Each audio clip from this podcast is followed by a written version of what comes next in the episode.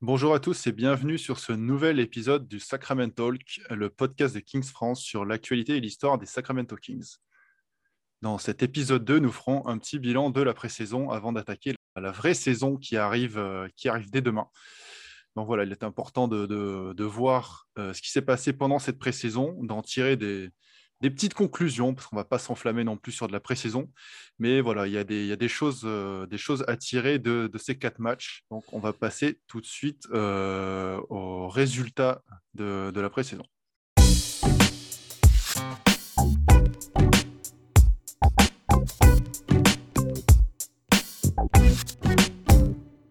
Nous, on fait 4-0 en pré-saison. Euh, ce qui n'est pas arrivé, j'avais sorti l'anecdote là, ce qui n'est pas arrivé depuis 98. Et on sait que 98, pour nous, ça a été une bonne année dans le sens où c'était vraiment les, les débuts de, de la génération dorée. Donc, ouais, 4-0, 4-0, on bat les Blazers, les Clippers, les Lakers et j'ai oublié le quatrième. Les Suns. Les Suns, c'est vrai, premier match. Donc, ouais, 4-0, ça, ça, ça fait plaisir avec un, un, un groupe que l'on voit bien vivre ensemble. Je pense qu'au-delà de, des aspects euh, tactiques ou quoi que ce soit, je, pense qu'il faut, ça, faut mettre ça en avant. On sent une cohésion de groupe. Et euh, je pense que l'arrivée de Tristan Thompson n'est pas étranger à tout ça. On le voit dans les différentes vidéos euh, à l'entraînement ou, un peu partout. Il est vraiment le, lion des, anciens et des nouveaux. J'aime, beaucoup son arrivée. Après, bon, taper les Lakers, même en pré-saison, on ne va pas bouder notre plaisir. Sachant qu'il y a quand même LeBron, Westbrook qui ont joué. Euh, voilà, ce n'était pas non plus leur équipe F, même s'ils n'ont pas eu un très grand temps de jeu. Euh, en termes de satisfaction, euh, il y a un joueur, et j'en ai parlé. J'ai beaucoup, beaucoup, beaucoup aimé Terence Davis en sortant du banc. Je m'enflamme un peu, j'ai essayé de placer quelques fois là sous quelques tweets, et ça ne m'étonnerait pas que ce mec soit dans la course du, du sixième homme de l'année. Parce que là, il te sort quand même 15 points en 18 minutes. Le mec, on sait qu'il n'est pas, comment dire, pas hyper régulier, mais quand ça rentre, le mec, c'est un pétard. Il sort du banc, il te balance des shoots, et euh, on a pu voir sur cette pré-saison, même si après, qu'on a élargi un peu plus le banc, c'était compliqué et qu'on se faisait souvent rattraper, mais dans la, dans la seconde unité, euh, c'était vraiment le, mec offensif, et il me fait, il m'a fait vraiment kiffer. Après, bon, évidemment, euh, Devian Mitchell, hein, on connaît ses qualités, mais il nous a surpris, et je pense que tu seras d'accord avec moi, de par son shoot. Il a un shoot très, très intéressant. Et euh, ça m'a surpris. Donc, on a la chance d'avoir un rookie qui est axé défensif, mais s'il commence à développer un shoot extérieur, comme on a pu voir sur ses quatre premiers matchs, ça peut être un meneur très, très chiant pour les autres. Non, non, clairement, tu l'as dit, là, on, on s'aperçoit en fait de plus en plus que, euh, que c'est un meneur assez complet en fait. Il compense, euh, il compense son, son manque de taille avec beaucoup d'autres qualités, et de savoir l'intensité en défense. Et puis on l'a découvert, je crois que c'était contre les Blazers, où il lâche un 6 sur 9 euh, à 3 points, euh, qui est sorti de nulle part clairement, parce que même s'il a fait une bonne saison au shoot avec Baylor l'année dernière en NCAA, il n'est pas forcément reconnu pour être un immense sniper. À savoir que là, quand même, sur ce match, euh, il y a des tirs qui se créent lui-même, après dribble, après step back, il y a des dribbles, il y a des tirs en catch and shoot, euh, il y a des dribbles, il y a du tir en première intention. Donc voilà, il y a, une multitude quand même de, facettes sur son tir qui sont assez intéressants et qui, qu'il a l'air d'être plutôt à l'aise. Donc euh, en fait, si, ce joueur-là, il peut apporter des deux côtés du terrain, que ce soit à trois points et que ce soit en défense, bah, là, ça va être tout bénef. Là, on va voir, va voir un, petit duo. euh, tu parlais de Terence Davis juste avant. On va avoir un petit duo en sortie de banc, là, en 6 et 7e homme. On ne connaît pas encore trop la, hiérarchie. Mais en 6 et 7e homme, Devion Mitchell et Terence Davis, ça va être, ça va être quelque chose quand même. Ça peut, ça, envoie du bois quoi, derrière, le, derrière le 5 majeur. C'est des mecs euh, qui, voilà, qui, sont bons en intensité. Tu l'as dit, Davis, euh, quand il monte en chauffe, laisse tomber, c'est parti. Donc voilà, pour moi, c'est vraiment les, les, deux joueurs qui ont été le, le plus en vue de, le plus en vue de la pré-saison. Tu l'as dit, euh, Davis, il, est, il, est à- il a à 15 points de moyenne, 15,3 points de moyenne à, en, moins, en à peine 19 minutes par match. 18-6 pour être précis. Ouais, exactement. Le ratio, il est vraiment bien. un très bon ratio. Et, je tenais à souligner aussi l'apport de, de Mitchell parce que euh, même si tu, regardes, tu regardes les stats, c'est 11, 11 points, 2 rebonds, 3 passes en 28 minutes. Tu dis, bon, tu dis, bon, ça casse pas, c'est pas ouf quoi. Tu regardes le plus-minus, 18. Ah, quand même. Tu vois, donc tu, là, tu te rends compte qu'en fait, on se rend compte de plus en plus avec ce joueur qu'il a un impact qui va vraiment au-delà des statistiques. Quoi. Il est un peu à l'image d'un Tyrese Halliburton euh, dans sa saison rookie, qui, a fait des, matchs où il n'était pas bon au shoot, où, euh, où il n'a pas beaucoup scoré tout simplement, et où il a quand même réussi à impacter le jeu. Euh, là, c'est l'impression que donne Devion Mitchell sur ses premiers matchs de pré-saison c'est que euh, il arrive à impacter euh, tout en étant, euh, enfin tout en ayant des stats qui sortent pas, sont pas plus exceptionnels que ça, quoi. Et ce qui est fou, c'est que tu le vois sur les matchs de pré-saison, le mec n'a peur de personne. Il est parti défendre sur Paul George, il est parti défendre sur les LeBron James, qui sont déjà en termes de taille, il y, a un écart. Mais le mec, il n'a pas peur. Et il a fait bégayer Paul George. Et on le voit à la fin du match contre les Clippers. Euh, Paul George vient le voir, euh, l'enlace. Euh, je ne sais pas trop ce qu'il se dit, mais je pense que bon, il a dû lui dire ah, bien petit, continue comme ça. Donc, gros, grosse pression, ouais, Davian Mitchell. Et on en parlait tout à l'heure, là, avant de commencer, de Buddy Hield. Bon, en termes de stats, c'est pas trop ça, même s'il a 12,7. En termes d'adresse au shoot, c'est pas trop ça. À 3 points, il est à 29. Mais en ratio plus-moins, il est à 20. 20. Ce qui, est fou, en fait, quand tu connais Buddy Hield, c'est que quand il n'est pas à droit, en général, c'est un peu compliqué pour lui. Parce que euh, on l'a vu une multitude de fois, euh, il essaie de dribbler, euh, c'est compliqué. Et, je pense qu'il évolue, et on en avait parlé avec Flo de Sac Talking FR, on en avait parlé plusieurs fois, que chaque année, il essaie de développer un aspect différent de son jeu au-delà du shoot. Et là, quand tu vois qu'il a 20 de différence, c'est qu'il apporte, quoi. Même s'il n'est pas à droit, il apporte. Et il manquerait plus que Luke Walton arrive à trouver le système pour le mettre en pas en confiance parce qu'un shooter euh, forcément il sera confiant, mais à le mettre dans de bonnes situations. Je pense qu'on peut retrouver rapidement le Buddy de 2018-2019. Euh, ouais, ouais, et la question du coup qui est, un peu sous-jacente, euh, là du coup on en avait parlé lors du premier épisode, on avait mis, on avait mis dans le 5 majeur. Et là, tu avais dit très justement que peut-être qu'on reviendrait sur nos déclarations quelques jours après, mais c'est le cas aujourd'hui. Euh, Bud il n'est pas apparu une seule fois en tant que titulaire pendant la pré-saison. Il a tout le temps démarré sur le banc et puis il a sorti une, pré-saison, comme tu viens de le dire, avec voilà, un, différentiel qui est le meilleur différentiel de l'équipe, tout en ayant des, pourcentages au tir complètement faméliques.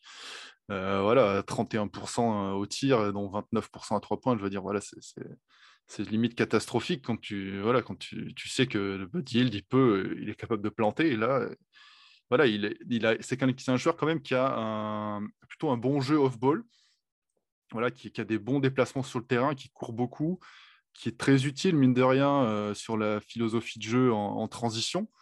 Même si, euh, même si il va pas euh, beaucoup marquer, voilà, il va quand même lâcher des petites passes, il va bien se placer, il va, il étirer la défense. Donc euh, voilà, c'est quand même un, joueur intéressant. Donc il manquerait plus, comme tu l'as dit, qu'on sache enfin l'utiliser correctement pour, euh, pour qu'il puisse tirer de loin et qu'il arrive à tenir son joueur, tenir son duel quelques secondes en défense. Et là, on arrive sur, sur, euh, on arrive, voilà, sur un, banc vraiment qui, qui, va être vraiment solide avec ces, Mitchell Davis et, et Bud.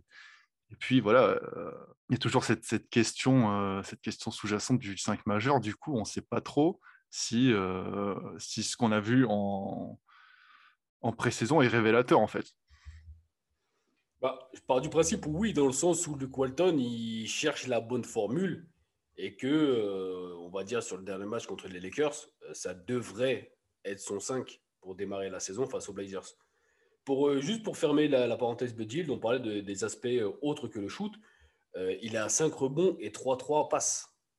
C'est pas dégueulasse quand même. pour un mec qui est censé être qu'un shooter, c'est des stats. Sachant que, en plus, sur ces matchs, on a beaucoup tourné à 3 guards. C'est pas mal. C'est ça apporte. Et justement, Luke Walton, et on avait tweeté dessus, avait, mis un challenge à ses arrières en disant voilà, vous voulez jouer à 3 à trois arrières, il n'y a pas de problème. Mais il faut aller au rebond.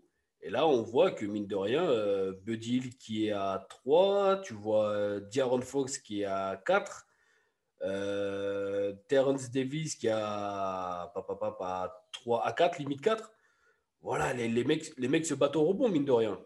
Donc, la, formule a l'air de fonctionner. On verra par la suite. Euh, une petite déception aussi sur ces matchs de pré-saison, c'est Richon Holmes. Il avait l'air un peu emprunté, euh, peut-être que le style de jeu avec trois arrières ne lui convient pas ou moins par rapport à un système plus euh, traditionnel qu'on avait pu faire la saison dernière. Et Diaron Fox qui démarre doucement, même si on connaît Diaron Fox, hein, il tourne quand même à 14,5 en termes de points. C'est Diaron Fox. Après, il a, il a pris, je sais pas ce que tu en penses, hein, mais il a pris un peu de masse. Je ne sais pas si ça le ralentit mais il a, enfin, sur les matchs qu'on a pu voir jusqu'à présent, il a moins tendance à partir euh, comme une flèche au contre-attaque.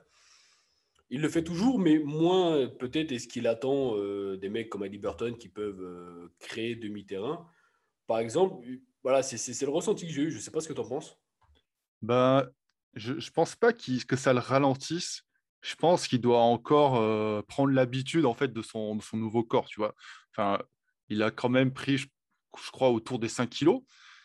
Peut-être qu'on ne se rend pas compte de ce que c'est 5 kilos, 5 kilos de muscle au niveau, au niveau professionnel, mais je pense qu'il y a quand même, quand tu es un joueur aussi explosif que, Fox, ça doit jouer quand même sur, sur l'appréhension de tes appuis, de, voilà, de tes mouvements.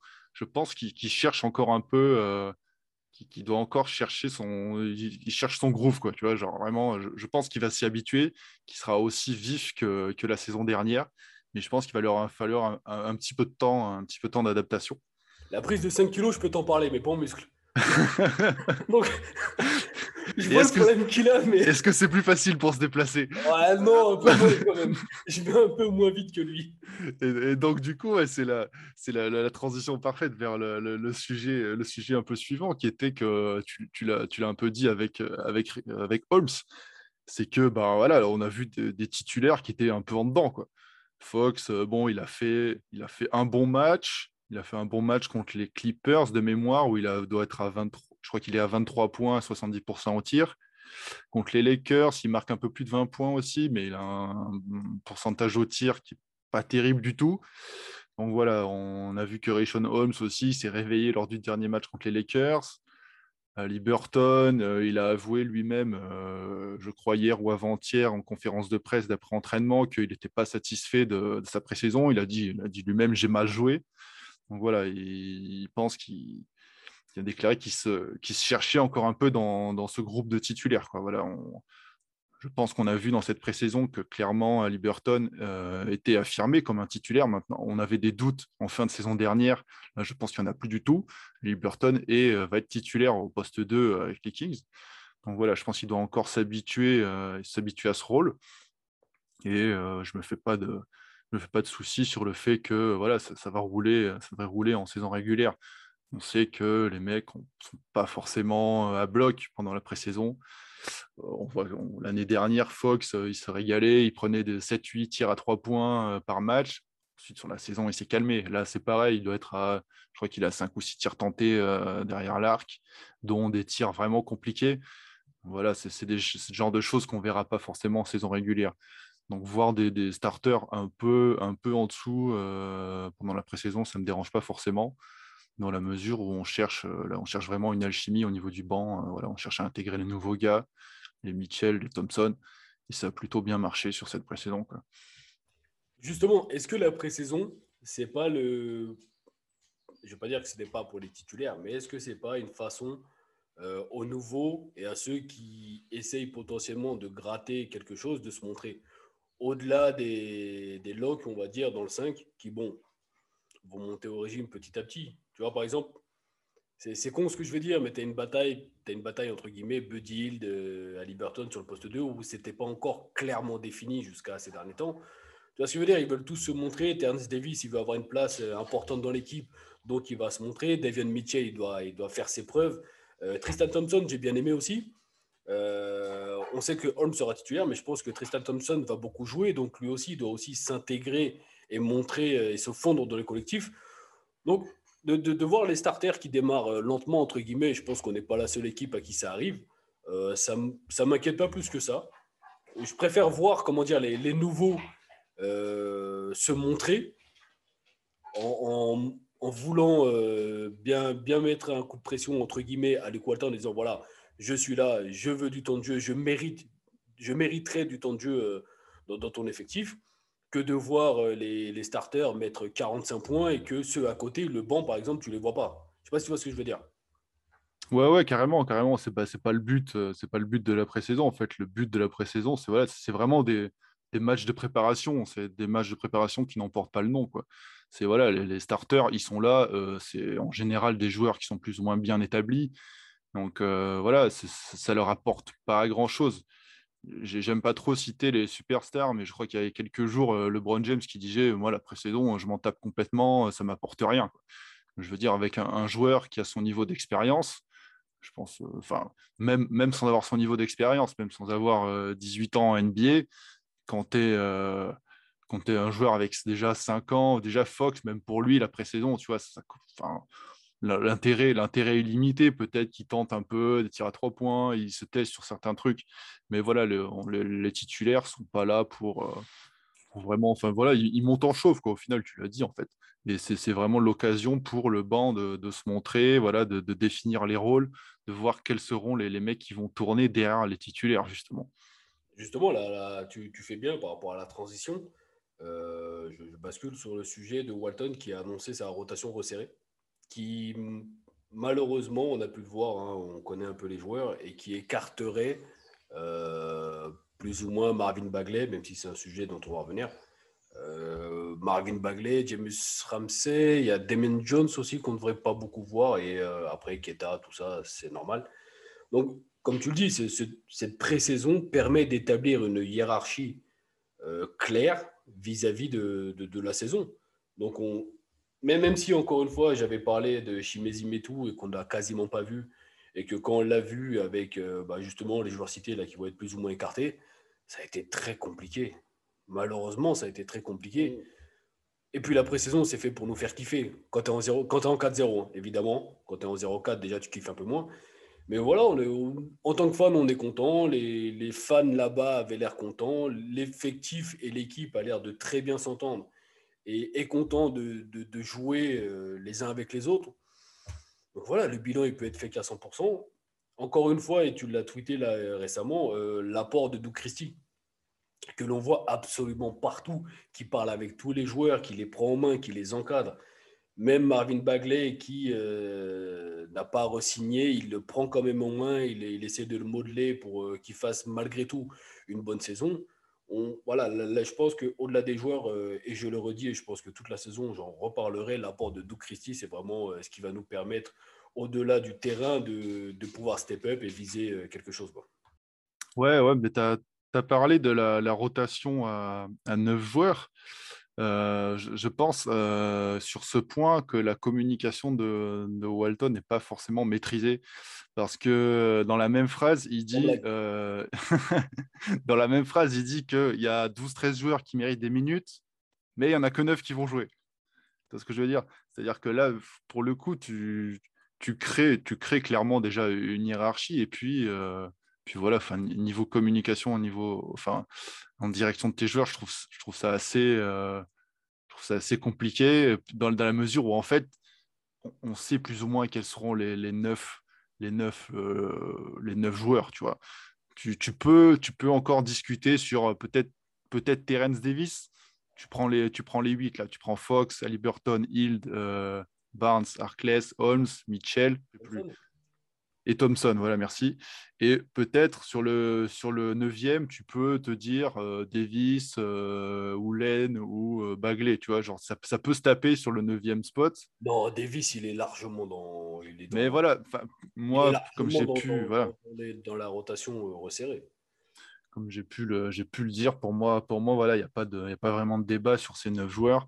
Et, le, voilà, et selon, selon les match-ups qu'on sera amené à avoir, voilà, tu seras peut-être plus besoin d'utiliser un joueur comme, euh, comme Alex Len ou comme Marvin Bagley s'il y a de la taille en face. Voilà. Je pense que c'est des joueurs, euh, ils en ont conscience, qui seront des joueurs de complément, qui auront des, pardon, des minutes pour, voilà, pour compléter, pour, pour boucher les trous, et voilà, en fonction des, des match-ups d'en face. Et je ne pense pas que ce sera de la, rotation solide. Voilà, Marvin Bagley, c'est vraiment l'enchaînement fait vraiment de la peine. Quoi. Ah cette, cette, annonce, cette annonce à neuf joueurs ou dans lesquels il n'est pas. Et puis derrière, tu as l'annonce de sa non-extension par les Kings. voilà, je... ça, fait de la peine pour lui. Je, souhaite une petite parenthèse, mais voilà, on lui souhaite évidemment de pouvoir se relancer un peu, un peu cette année, de, des quelques minutes qu'il aura, de montrer des belles choses. Et voilà, et de pouvoir. J'en avais parlé dans l'article que j'avais écrit et, et qui a qui a foutrement disparu de mon PC, malheureusement. Et euh, là, je fais juste une parenthèse. Là, la communication qu'a fait Walton, ça me rappelle ce qu'il avait fait avec Calgary l'année dernière, où il te met un match à 20 points, il te met le buzzer beater contre je sais plus qui. Contre les Warriors. Contre les Warriors. Ouais, c'est bien, bon match, t'es content. Ouais, cool, mais tu vas pas du tout jouer la saison. Tu vois ce que je veux dire?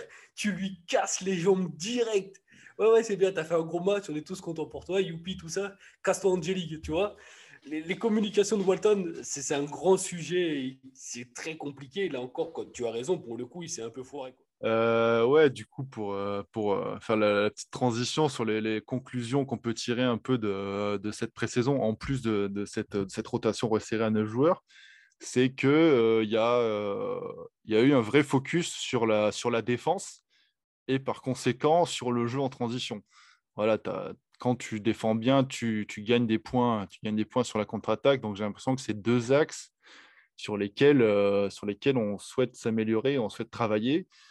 Euh, on l'avait, on l'avait tweeté il y a quelques temps, Luke Walton, et il a déclaré en conférence de presse que lui, il voulait que les Kings soient top 15 défense cette année. Est-ce que c'est réaliste? Est-ce que ça n'allait pas? Euh, ça, ça, on verra. Sur le, sur le papier, tu as, des joueurs qui peuvent t'apporter en défense, et si ça clique, ça peut être même, même tu es dans les top 20. Allez. Même juste, tu pas dans les 10 pires. C'est acceptable. mais là encore, euh, dans, la communication, euh, c'est le dis pas. Tu sais ce que je veux dire? On vient de sortir d'une saison, on a une des plus mauvaises défenses de l'histoire. T'emballes pas à dire ouais, je veux, euh, je vise, j'aimerais, je qu'on soit top 15. Dis-le pas, bordel. Dis-le pas parce que les 5 premiers matchs, on va en prendre 130 par, par match et ça va bégayer direct après, en soi, il, a raison hein, de, se mettre des objectifs hauts, c'est ce qu'il faut. Et on a recruté Doug Christie pour ça, entre guillemets. Mais dis, voilà, dis-le pas. Et comme tu dis, on a les joueurs pour. Hein, euh, on a accès peut-être même, euh, comment dire, l'intersaison par rapport à ça. Et on l'avait dit sur le premier épisode de Sacramento. Des, des joueurs qui, peuvent défendre. Après, voilà, on l'a pu voir sur la pré-saison. Euh, et comme tu l'as tweeté très justement, voir Davion Mitchell sur les Brown James, ça va enfin, sur ce genre de, sur ce genre de joueur et de calibre, ça fonctionnera pas tout le temps, quoi. C'était mignon une action sur euh, Paul George, mais même aussi fort sois-tu défensivement, le manque de taille, euh, ça, ça nous coûtera des matchs. Et j'espère que Walton arrivera quand même à faire des, comme tu disais, à, à pouvoir s'aligner sur les équipes adverses et les, stars, et les et les joueurs adverses pour pouvoir euh, proposer des 5, même, même si tu fais des 5 différents. Tu vois, moi, je pars du principe où, euh, par rapport à la façon dont on veut jouer, il ne faudrait pas qu'on ait un 5 majeur, mais un 6 ou 7 majeur. Tu vois ce que je veux dire? De pouvoir euh, changer un peu comme a fait Steve Nash cette saison avec les Nets, même si malheureusement, lui, il a joué de malchance avec les blessures, mais pouvoir adapter ton, ton 5 par rapport à ce que propose l'adversaire. Et on l'a vu en playoff, enfin, je crois que c'était les Clippers, où euh, Zubac, il n'avait pas joué un match du tout parce que euh, Tyron Lue avait réussi à s'adapter. Et si Walton arrive à faire ça avec les joueurs qui potentiellement peuvent défendre par rapport à ce qui est proposé en face, là, on pourra peut-être viser un objectif euh, de moyenne. Putain, on n'arrive même pas à dire un objectif haut, mais de la moyenne de l'NBA en termes de défense. Je ne sais pas ce que tu en penses. Oui, non, mais euh, carrément, je suis assez, d'accord avec ça. Et euh, par ailleurs, il l'a dit, euh, et Monté McNair l'a dit aussi, voilà, il y a, on a un effectif où il y a une profondeur de banc qui est quand même assez intéressante. Donc voilà, si, si tu n'arrives pas, s'il y a un match-up qui est compliqué, tu peux aller chercher des joueurs qui sont hors de la rotation des, des neufs et leur dire, voilà, ce soir, tu vas au charbon, genre là, tu as les neufs, tu as un gros pivot qui cartonne en face, tu vas chercher Alex Len, tu lui dis mon grand, tu as, six fautes, tu vas lui casser les genoux en face. Tu vois, c'est totalement possible. Tu as un joueur, Alex Len, c'est pas le meilleur pivot de tous les temps, mais il va faire le taf sur le mec en face si jamais il faut. Tu vois. Donc, donc ouais, je pense qu'il y, a une profondeur de, une profondeur de banc suffisante pour, pour s'adapter aux différents match-ups et je pense pour adapter notre défense si besoin. on a vu, je crois que c'était contre les Lakers, que Walton s'était amusé à tester un line-up avec 4 quatre guards Bon, pourquoi pas hein, euh, sur le jeu rapide, mais euh, quand, quand tu as ton, meneur qui doit défendre sur, euh, sur Carmelo Anthony, qui est absolument imprenable poste bas, et qui a des moves post-up et tout, c'est juste pas possible. C'est un exemple, voilà, tu as pris l'exemple de LeBron James tout à l'heure, de Paul George, voilà, c'était bien pour les highlights parce que Mitchell a réussi à défendre sur eux sur une action, mais sur une saison, c'est clairement pas tenable. Donc voilà, il va falloir trouver, trouver un peu plus de profondeur. Et c'est pour ça qu'on espère que, que Bagley sortirait un petit peu du lot euh, après son été sous les mains de Doug Christie. On va peut-être aborder justement le, le cas Bagley. Euh, est-ce que déjà, comment dire, ces blessures l'ont atteint mentalement? Forcément. Ces blessures, ces comparaisons euh, pic 2, Luka Doncic, tout ça, tout ça, là tu le resignes pas. Enfin, tu, tu exprimes le fait que de toute façon tu ne le proposes pas, on verra à la fin de saison puisqu'il sera euh, restreint, comment va-t-il s'en sortir? Comment se sortir de ça, tu vois? C'est une, une, spirale négative depuis trois ans, malgré des, bons matchs dans ta saison rookie, tu es blessé au pied, euh, la deuxième saison, euh, tu joues 11 matchs, 11 matchs tu joues, c'est le flou artistique autour de ta blessure, je ne sais pas si tu te souviens, il y a la communication, c'est n'importe quoi. Au-delà de chez nous, hein, même pour la suite de sa carrière vraiment, je lui souhaite de, réussir. J'aimerais vraiment que ce soit chez nous parce que euh, j'ai toujours eu foi en ce garçon. Mais même cette année, on te sort de la rotation, on t'exprime, enfin on t'exprime, pas directement, mais bon, quand tu connais l'effectif et les joueurs qui ont joué, euh, t'en fais pas partie. Le match contre les Lakers, il était disponible. Walton ne le fait pas jouer, sachant qu'il était disponible, en disant Moi, j'avais mon plan de jeu avant le match, reste en tenue, reste en survêt le coup de Bagley va être là. Comment, comment tu le remets sur pied? Comment tu le remets euh, même sur le terrain, connaissant les difficultés qu'il a eu la saison dernière? Euh, Pour ceux qui n'auraient pas forcément suivi, le mec dans les graphiques défensifs, il n'apparaît pas tellement il est bas. Il sort, de, il sort du schéma. Donc voilà, tous ces aspects, qu'est-ce qu'on fait de Bagley cette saison? Ma question, elle est là. Pour moi, tu as, deux pistes en fait. C'est euh, soit tu te dis, bah, il est hors de la rotation, tu le, tu le fous au placard et puis tu attends l'été prochain pour, euh, pour t'en débarrasser. Tu lui donnes même pas de, qualifying offer, tu en fais un, free agent euh, même non protégé. Et puis merci pour, merci pour les travaux, euh, merci, au revoir et débrouille-toi. Ou alors tu peux, voilà, comme on a dit juste avant, essayer de lui donner un petit rôle de complément parce qu'on manque de forward et il peut, il peut être utile sur ce point-là. Et voilà, essayer de peut-être faire augmenter un peu sa valeur en vue de la trade deadline ou en vue de, en vue de la free agency prochaine. Mais euh, enfin, pour moi, c'est dans tous les cas euh, sa dernière saison à Sacramento. Euh, je le vois pas, je le vois pas rester. je vois pas les Kings lui offrir un, quelconque contrat. Je pense que pour l'instant, McNair fait bonne figure avec avec Bagley. Euh, mais pour moi, il n'a pas d'attache particulière envers ce joueur puisque c'est une draft, euh, puisque c'est une draft de Divac. Donc euh, voilà, s'il n'arrive pas à le fourguer à la trade deadline, il, à mon avis, il n'aura pas de scrupule à le laisser partir l'été prochain. Et c'est pas pas vraiment ce que je souhaite. Je souhaite qu'il puisse se relancer et peut-être pourquoi pas servir d'asset dans un trade. J'ai peur que sa trajectoire ressemble fortement à celle Giles. Bah, c'est une possibilité. Hein. Vraiment. Enfin, j'ai peur, peur pour lui. Euh, Harry, sur sa dernière saison, c'était pareil. Il a, on ne le, voyait plus. Il a fait quelques matchs en début de saison. Euh, il a disparu. Après, voilà, pareil. Il, y a un joueur qui a des qualités, qui a des défauts. Mais la trajectoire, elle me fait peur. Pour moi, elle, ressemble forcément à Giles. Tu enlèves le fait que Marvin Bagley est un pick 2 de la fameuse draft 2018. Euh, tout le monde s'en tape tout le monde s'en tape. Là, à l'heure actuelle, on en parle avec moquerie forcément euh, vis-à-vis des Kings, vis-à-vis de, de Divac. Euh, coucou Bastien si tu écoutes euh, ce podcast. voilà, si tu enlèves le, fait que c'est un pic 2, on s'en tape. On s'en tape. Et vraiment, j'ai peur qu'ils finissent comme Harry Giles, à essayer de gratter des, derniers spots de, franchise. Si toutefois il est toujours blessé, il a toujours ce, souci récurrent de blessure, j'ai peur que ça finisse comme ça et ce serait vraiment dommage parce que il a du talent plein les mains. Après, bon, euh, les blessures, malheureusement, on en parlait, ça c'est un truc que tu que tu prévois pas dans ta carrière. Merci Puma. Du coup, on va essayer de passer, euh, passer rapidement un peu sur la thématique du, du 5 majeur. Euh, on a vu un 5 contre Portland qui était non contre les contre les Lakers pardon euh, qui était différent de, tous les autres sur le dernier match de pré-saison qui était un 5 majeur Fox, Liberton, Barnes, Arkless, Holmes. Walton a, fait comprendre qu'il se cherchait encore un peu, que ce n'était pas forcément son 5 définitif.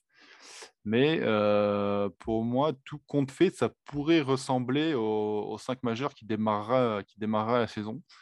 Tu as une polyvalence intéressante, une interchangeabilité entre Barnes et Harkless sur les postes 3 et 4.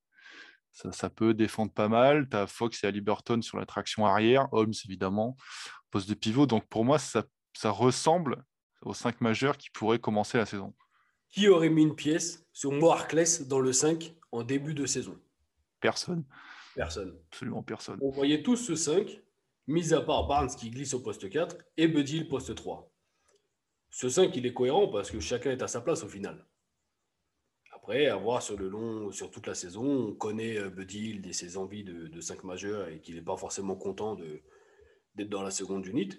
Ce 5 me paraît cohérent. Il euh, n'y a pas grand chose à dire dessus en fait. Hein.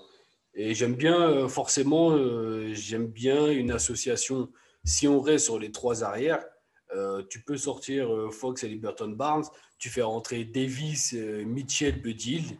C'est pas dégueulasse non plus. quoi. Et c'est ce, que tu disais tout à l'heure. On a une profondeur de banque cette saison qui peut être intéressante. Donc, ouais, ce 5, il ne me, il me choque pas. Avoir, avoir au poste de pivot, Holmes, il est, on l'aime tous, il est très bon. Mais défensivement, ce n'est pas, non plus, c'est pas non plus Rudy Gobert. Donc, euh, donc à voir, ne serait-ce que sur le premier match. Hein.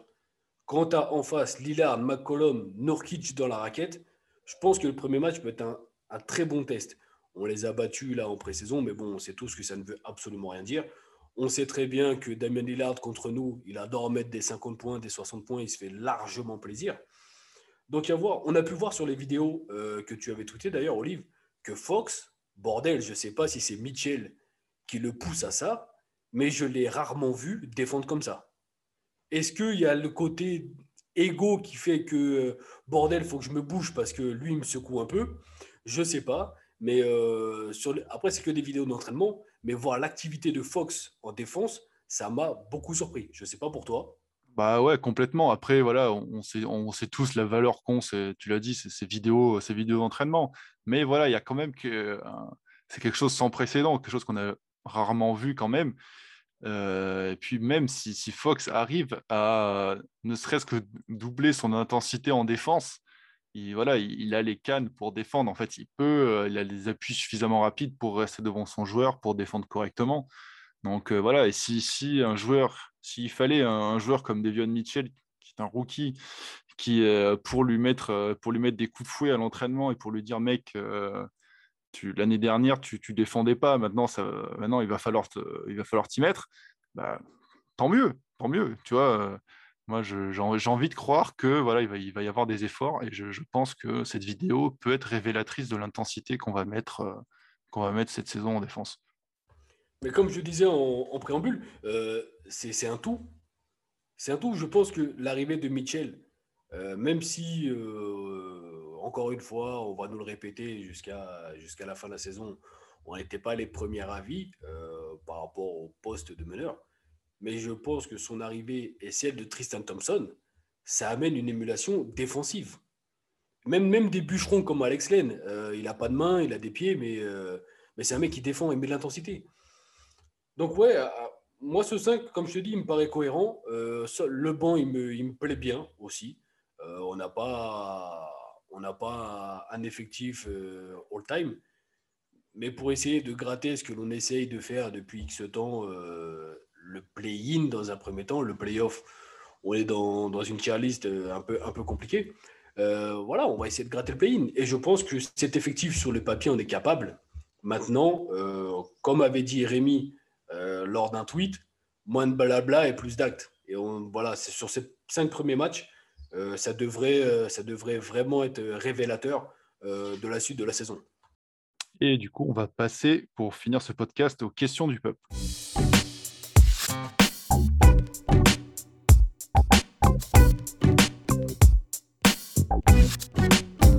Matisse, qui est souvent là d'ailleurs, big up à lui. Si malheureusement, heureusement, vu des résultats, au bout de quelques semaines, Walton est mis dehors, vous prenez qui pour le remplacer? Est-ce que vous laissez une chance à Doug Christie? Euh, alors, déjà, euh, je pense que cette saison, il y a une vraie possibilité pour que Walton soit débarqué si jamais ça ne se passe pas bien. On en a déjà parlé, je crois, dans une précédente preview ou dans, dans un podcast de fin de saison. Euh, l'année dernière, euh, McNair n'avait pas vraiment installé Walton en tant que coach, il avait plutôt conservé. Là, il a installé Walton en tant que son coach. Si ça ne se passe pas bien, si la saison part euh, en 5-15, ce qui peut arriver au vu du calendrier de bâtard qu'on a au début de la saison, Monsieur Walton, il va pouvoir commencer à transpirer un peu, je pense. Donc euh, oui, pour moi, il y a une vraie possibilité que, Walton se fasse débarquer si le, si le début de saison va pas bien, d'autant plus qu'on a toujours cet objectif de faire le play-in. Donc on va pas commencer à, laisser en place un coach qui tient plus ses joueurs et qui a de mauvais résultats. Euh, en ce qui concerne son, remplacement, euh, moi j'adore Doug Christie, mais l'assistant, euh, l'assistant coach principal, c'est Alvin Gentry. Si Luke Walton il est dehors, c'est Alvin Gentry qui prend, le, qui prend l'intérim, qui prend soit l'intérim jusqu'à qu'on recrute quelqu'un d'autre, soit qui prend le poste définitivement. Euh, voilà, donc euh, si Walton est débarqué, c'est Gentry. Doug Christie continuera de faire son taf comme il l'a fait jusqu'à maintenant. Et puis voilà. McNair avait dit que la saison dernière ne comptait pas quand il est arrivé il a laissé couler, euh, il a dit voilà, là, cette saison, on s'en fout un peu, et que le projet commençait cette année. Donc tu as raison. Si on commence par un vilain bilan, je pense que le Walton ne passe pas Noël. Ou il passera Noël à Pôle emploi avec sa dinde et, euh, sa petite famille. Donc ici, je ne lui donnerai pas le poste de suite. Euh, il vient de prendre, attends, il passe de commentateur à assistant coach, à coach principal. Non, je ne pense pas que ça se fasse comme ça. Et je pense que le rôle qu'il a à l'heure actuelle, c'est ce qui lui va le mieux d'ailleurs. Je pense que voilà, je ne trouverais pas mieux pour lui. Après, en termes de remplaçant, euh, je n'ai pas forcément d'idée, hein, je ne vais pas mentir. Euh, oui, euh, Albin Gentry, on a vu ce qu'il a fait. Je crois qu'il était passé par les Pels de mémoire. Ce n'était pas non plus un truc incroyable. Donc voilà, remplacer Walton par Gentry, je ne pense pas que ça fasse évoluer grandement les choses.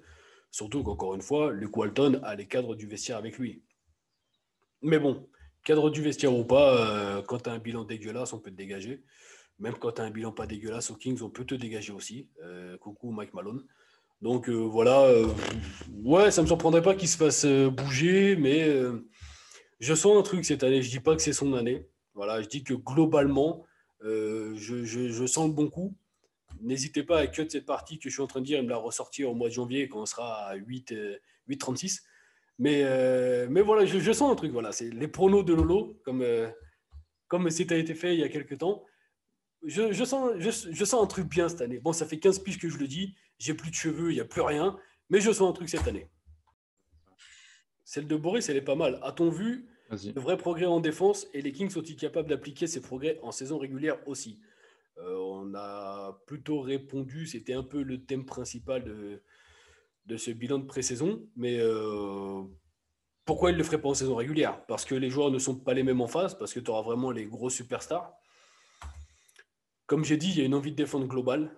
Donc, euh, ouais, bien sûr que ça va s'appliquer en saison régulière. Moi, je suis, un peu un fan, fan des stats. Et du coup, j'ai regardé un peu ce qu'on avait fait sur la pré-saison. Et sur la pré-saison, que 4 matchs, c'est que de la pré-saison, mais on est la cinquième défense de NBA avec un defensive rating avec 97.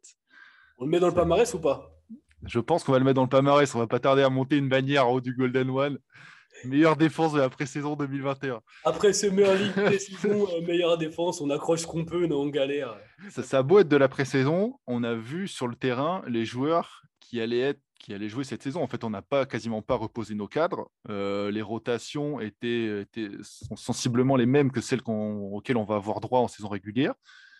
Donc, si les joueurs, et je ne vois pas pourquoi, euh, ne montrent, la même envie, pendant la saison, je pense qu'on peut retranscrire ces, progrès. Euh, voilà, on l'a dit, redit, on en a largement parlé dans le premier podcast et dans ce podcast. Voilà, on a recruté des joueurs pour s'améliorer en défense, on a recruté un coach pour s'améliorer en défense. Voilà, il n'y a, pas, a pas de raison que ça, ne se transcrive pas sur la, saison régulière. En tout cas, pour une fois, j'ai un peu envie d'y croire. Je pense qu'on a des vrais, on a des clés en main. Euh, une, on va répondre rapidement. Euh, celle de Nico. Mon obsession, Bagley et Hill vont-ils enfin partir cette saison? Est-ce qu'il ne deviendrait pas nécessaire de les brader? Bah, On en a un petit peu parlé du, cas de Bagley. Euh, le, brader, euh, le brader, on a bien vu ce que ça a donné à la trade deadline dernière. Hein. Euh, McNair, il a essayé de l'envoyer à Détroit contre un rookie, ils n'ont pas voulu. Et puis on a appris un peu plus tard qu'ils ont essayé de l'envoyer à, quoi, à Atlanta, je crois, contre un second tour. ils n'en ont pas voulu non plus. Bah, le brader, on peut, on peut difficilement plus le brader, hein, à moins de le, de, de ligoter et de le poser sur le paillasson d'une autre franchise, tu vois, genre de leur donner de force. On peut pas plus le brader. Donc, de toute façon, euh, si on ne regarde pas en fin de saison, euh, ça c'est, enfin, on le bradera, euh, voilà, il, à la fin. Bah, il partira, hein, ouais, forcément, c'est même pas le brader, quoi. C'est, il partira de tout seul. concernant Bud bah, c'est l'éternel débat. à chaque fois qu'il y a un blaze tous ceux qui sont sortis là cet été, que ce soit Siakam, Porzingis, euh, Simons, qui s'entraîne avec son téléphone dans sa poche. Parenthèse, mais ça m'a fait délirer. Euh, Buddy était partout, était dans, tout, dans toutes les rumeurs. À voir, comment euh, il va accepter son rôle de sixième homme, euh, enfin de leader de seconde unité cette saison. et puis le bradé, on verra à la trade deadline, c'est toujours pareil, arrivé en février, là, quand les, les contenders euh, commencent un peu à tirer la langue et qu'il faut aller chercher un joueur euh, qui leur permet d'aller euh, d'aller chercher potentiellement un titre, on aura Budil, on aura Harrison Barnes comme, comme tous les ans. Quoi. Donc on arrive au bout de l'épisode 2 du Sacrament Talk. merci à tous de nous avoir écoutés et on se retrouve très bientôt pour un nouveau podcast. Merci de nous avoir écoutés. Merci à ceux qui ont écouté le premier. Voilà, je crois qu'on a fait les 100 écoutes, un truc comme ça. Ouais, c'est un bon démarrage, on est content. Donc euh, voilà, on espère avoir vos retours. Et euh, le premier euh, épisode historique devrait arriver, j'espère, très vite. J'espère vraiment très vite. Je devrais enregistrer ça rapidement pour vous le balancer avant, avant novembre. Voilà, merci à tous, big up et à plus Salut. tard. Salut à tous.